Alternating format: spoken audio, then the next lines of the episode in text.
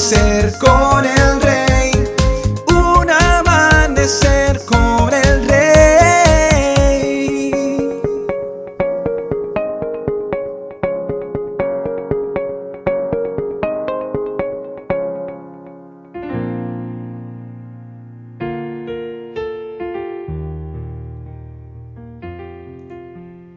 Muy buenos días y bendiciones para todos. Lucas capítulo 5 versículos 15 y 16 dice, La noticia de su poder corrió aún más y grandes multitudes llegaron para escucharlo predicar y ser sanados de sus enfermedades. Así que Jesús muchas veces se alejaba al desierto para orar. Jesús nos deja ver claramente cuatro principios del manejo del estrés en su vida. Primero, identificación, saber quién eres. Segundo, motivación, saber para la aprobación de quién estás viviendo. Tercero, vocación, conoce tu llamado. Y cuarto, concentración, saber lo que más importa. Pero también hay un quinto principio. Es particularmente importante es el principio de la reflexión en la palabra. Para reducir tu estrés necesitas escuchar a Dios. Jesús hizo esto una y otra vez a lo largo del Nuevo Testamento.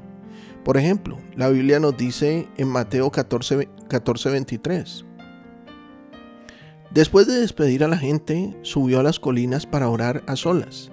Mientras estaba allí solo, cayó la noche.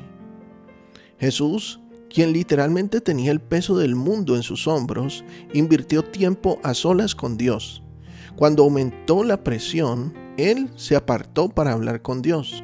Jesús tenía el hábito de tiempos tranquilos, donde se apartaba para reflexionar, renovarse, recargarse y verdaderamente bajaba empoderado. El ruido estresa.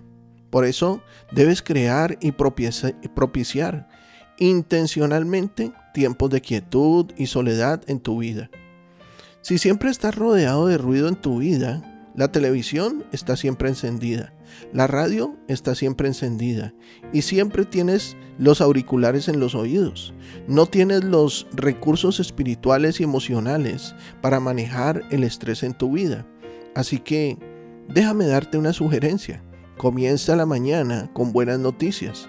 No llenes tu cabeza con negatividad apenas sales del baño. Invierte tiempo con Dios. Abre tu Biblia. Descubre qué es lo que Dios tiene para decirte. Si quieres reducir el estrés en tu vida, ten un tiempo a solas con Dios diariamente para que le escuches y deja que eso determine el estado de ánimo para tu para tu día. La vida de Daniel en Babilonia fue extremadamente exitosa. Al tiempo a solas que él pasaba con Dios, dice la escritura que tres veces al día él tenía la reunión más importante y era con el rey de todo el universo. Esto le garantizaba ganar día a día la batalla en medio de la presión de una nación pagana. Él no se estresaba, porque la presencia del Espíritu de Dios estaba sobre él y esto era notorio en todo Babilonia. Reflexionemos sobre esto. Primero, ¿cuál es tu mayor desafío? ¿Se trata de escuchar a Dios regularmente? ¿De qué forma los tiempos a solas con Dios han impactado el estrés en tu vida? Tercero, ¿cuánto tiempo tomas para estar a solas con Dios? Cuarto, ¿Qué puedes hacer para asegurarte de tener más tiempos de reflexión tranquila? Quinto, ¿cuánto tiempo pasas en lugares tranquilos? ¿Qué podrías hacer para asegurarte de más tiempo en una reflexión tranquila? Querido amigo y amiga, recuerda, el éxito del ministerio de Jesús radicó en el tiempo en que él pasaba a solas con Dios. No pierdas más tu tiempo. Programa desde hoy las mejores reuniones de tu vida.